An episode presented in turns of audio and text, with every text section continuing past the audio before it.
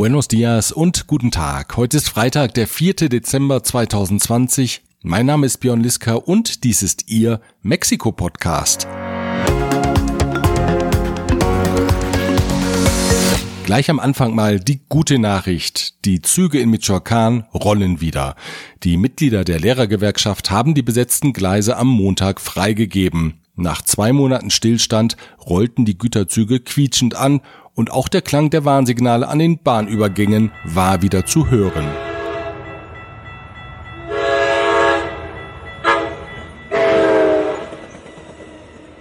So schön klingt Wirtschaft, wenn sie funktioniert.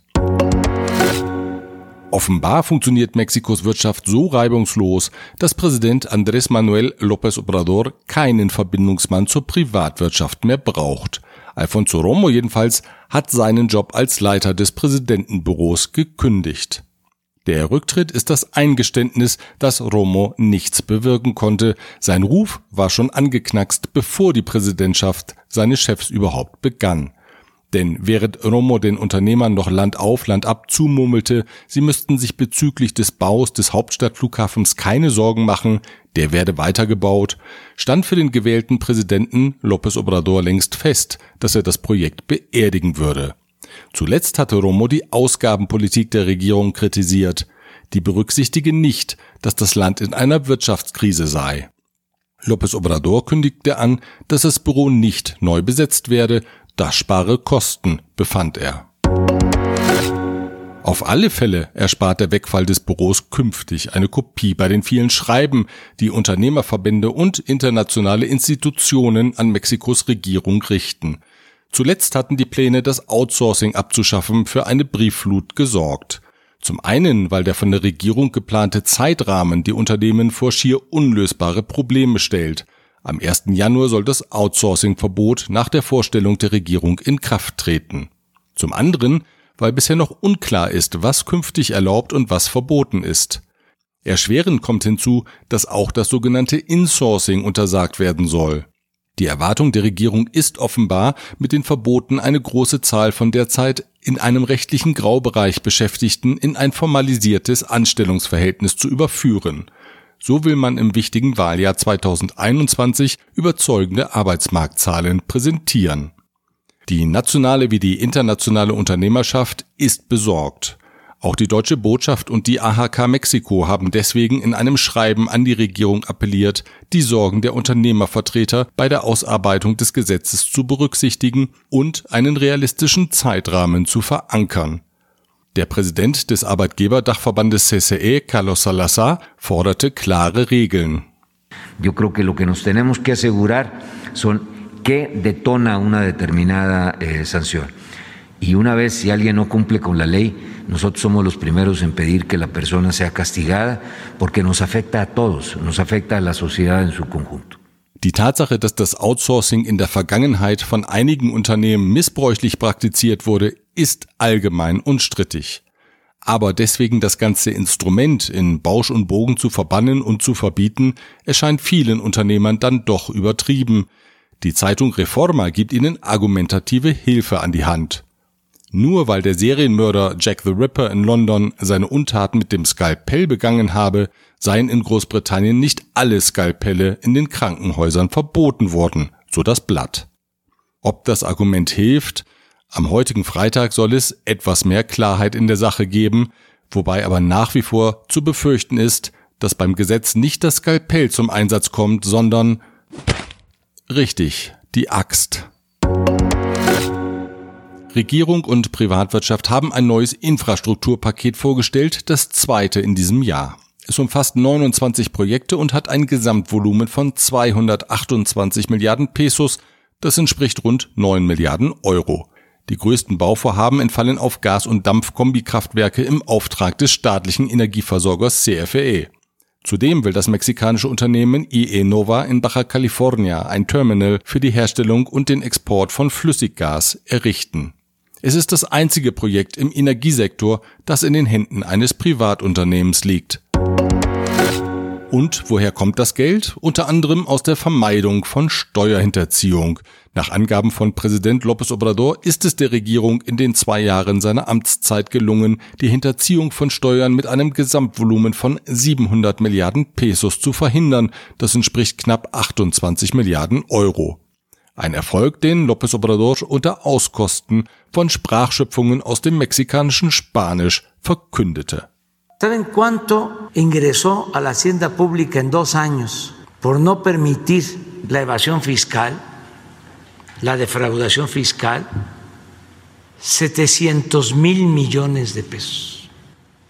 No pagaban impuestos los machuchones, los chipocludos. Die Schweiz und Mexiko wollen das EFTA-Freihandelsabkommen aktualisieren. Dafür hat sich jetzt die gemischte Wirtschaftskommission aus beiden Ländern ausgesprochen. Die Schweizer Exporteure befürchten einen Wettbewerbsnachteil gegenüber den Unternehmen aus der EU, weil das Abkommen zwischen Mexiko und der EU bereits aktualisiert wurde. Allerdings steht die Ratifizierung noch aus. Zur EFTA gehören neben der Schweiz auch Island, Liechtenstein und Norwegen. Präsident López Obrador bleibt bei seiner ablehnenden Haltung zum Mund-Nasenschutz. Befragt, ob er nicht eine Vorbildfunktion habe und deswegen den Schutz tragen sollte, antwortete er einmal mehr mit dem Hinweis darauf, dass erwachsene Menschen selbst entscheiden sollten, ob sie den Mund-Nasenschutz tragen wollen oder nicht. Der Covid-Experte in der Regierung, Staatssekretär López Gatell, habe ihm gesagt, die Schutzmaßnahme sei nicht unverzichtbar. Pero ¿no cree usted que si usar el cubrebocas sería como un ejemplo para los demás ciudadanos? Pues este me dice el doctor Hugo López Gatel, que es el que eh, me orienta, que no es indispensable. Si se usa el cubreboca y de esa manera se siente la persona más segura, adelante. Der angesprochene Hugo Lopez Gatell verwies derweil auf eine Untersuchung des Imperial College London, wonach Mexiko zu den Ländern in der Welt gehöre, in denen das Tragen des Mund-Nasenschutzes aus freien Stücken besonders weit verbreitet sei. Demnach tragen 80 Prozent der Menschen den Schutz, sobald sie das Haus verlassen. Zu den restlichen 20 Prozent gehört der Präsident. Derweil hat der Generaldirektor der Weltgesundheitsorganisation WHO, Tedros Adhanom, die mexikanische Regierung aufgefordert, die Pandemie ernst zu nehmen. Die Situation im Land ist besorgniserregend und wir erwarten von den Staats- und Regierungschefs ein beispielhaftes Agieren. Es ist wichtig, den Mund-Nasenschutz zu verwenden, appellierte er bei einer Pressekonferenz an Mexikos Präsidenten. Die Covid-19-Fallzahlen nahmen auch in dieser Woche in einigen Teilen des Landes weiter zu. Am Donnerstag gab der Gouverneur von Puebla, Miguel Barbosa, bekannt, dass der Bundesstaat auf der Covid-Ampel von der Phase Gelb in die Phase Orange zurückgekehrt ist. Es kann zudem gut sein, dass die Covid-Ampel in Mexiko-Stadt wieder auf Rot springt. Oberbürgermeisterin Claudia Schenbaum wird sich am heutigen Freitag dazu äußern. Covid-19 in Mexiko, Covid-19 in Deutschland, das ist dasselbe Virus, aber die Realitäten sind doch ganz anders. Darüber habe ich mit Lisette Sotorivas gesprochen.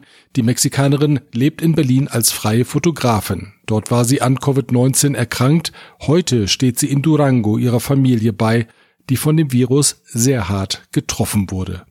Das Gespräch haben wir auf Spanisch geführt. Hola Lisette, te doy la bienvenida en el México Podcast. Hola, ¿qué tal, Bjorn? Buenas tardes, buenos días. ¿Cómo ves la situación del COVID en el país? Me refiero a México. Bueno, cabe mencionar que yo a inicios de la pandemia tuve el coronavirus en Berlín. Yo acabo de venir aquí en noviembre, precisamente porque existió un brote familiar, ¿no? En mi casa, eh, con mis tías y mi abuelita. Eh, Hoy lamentablemente falleció la cuarta hija de mi abuelita y entre ellas estuvo mi madre, quien falleció hace tres semanas. Entonces ha sido bastante impactante para mí este tipo de, situación porque sinceramente yo en Berlín vivía, por decirlo así, en una burbuja. Yo considero que el factor psicológico en México es muchísimo más fuerte, ¿no? O sea, en Alemania tú sabes que los porcentajes de mortandad son mucho más bajos y que Alemania tiene eh, de los sistemas de salud más, más efectivos, e inclusive el más caro del mundo o de los más caros del mundo, en el cual pues si tú te enfermas, te van a dedicar bastante tiempo de, o dinero para recuperarte y lamentablemente en México, pues eso no sucede. Bueno, yo, yo vengo de familia de médicos, mi, mi hermano precisamente trabaja en el Seguro Social, entonces de primera mano, pues obviamente sabemos que ya existe una fatiga pandémica terrible en el sector salud y en el sector de en todos los sectores entonces, bueno, yo estoy en Durango. Durango ahorita es uno de los, de los lugares con más casos de, coronavirus en la República. Y pues estamos pasando ahorita el, ya tenemos un mes de semáforo rojo y el pico eh, más alto que fue la semana pasada. Entonces, pues sí, sí ha sido bastante, bastante extraño este cambio de, por decirlo así, una burbuja a venir a México y enfrentarte con una realidad bastante triste. Gesprochen habe ich mit Lisa Sotorivas auch über die Facebook-Gruppe Latinas in Berlin, die sie 2014 gegründet hat. Im Laufe der Zeit hat sich die Gruppe auch auf andere Regionen des Landes ausgeweitet. Heute sind fast 8300 lateinamerikanische Frauen, die in Deutschland leben, dabei. Die Gruppe ist ein ermutigendes Beispiel für Solidarität. Wer Rat und Hilfe benötigt, bekommt sie. Wie ist das, wollte ich von Lisette wissen, eine solch erfolgreiche Gruppe gegründet zu haben? Muy, muy gratificante. La verdad, jamás yo me imaginé que llegase a ser un espacio tan bonito y donde se encontrara mucha solidaridad. ¿Tendrás un ejemplo para la solidaridad que se vive en el grupo? bueno, han habido varios, ¿no? Pero ahorita se me viene a la cabeza uno donde una chica solicitaba ayuda porque tenía una compañera de cuarto, una compañera de piso refugiada y no tenía nada. Entonces una de ellas empezó a hacer una colecta y bueno, pues se juntó, o sea, una cosa maravillosa, hermosa, le regalaron ropa, este, ropa de cama, alimentos, etcétera. En otro caso, había una latina que fue denunciada por otras personas y le estaban amenazando con quitar a los hijos porque no tenía como una cuestión de su, de su hogar, ¿no? Que no estaba teniendo mucha atención, creo que era madre soltera. Entonces muchas personas fueron a ayudarle a limpiar la casa, a, acompañarla en ese proceso legal, ¿no? Y creo que la, la sacaron adelante, ¿no? Muchas gracias por la conversación, Lisette. Gracias a ti, Bion. Este, un, un placer y este, pues cuídense, cuídense mucho. Wenn Sie Interesse an der genannten Facebook-Gruppe haben, Sie finden sie unter Latinas in Berlin Schrägstrich Alemannia. Wenn Sie Interesse an den fotografischen Arbeiten meiner Gesprächspartnerin haben, Sie finden sie unter lisettesotorivas.de. Beide Links haben wir auf der Homepage dieses Podcasts eingestellt auf www.derpodcast.mx.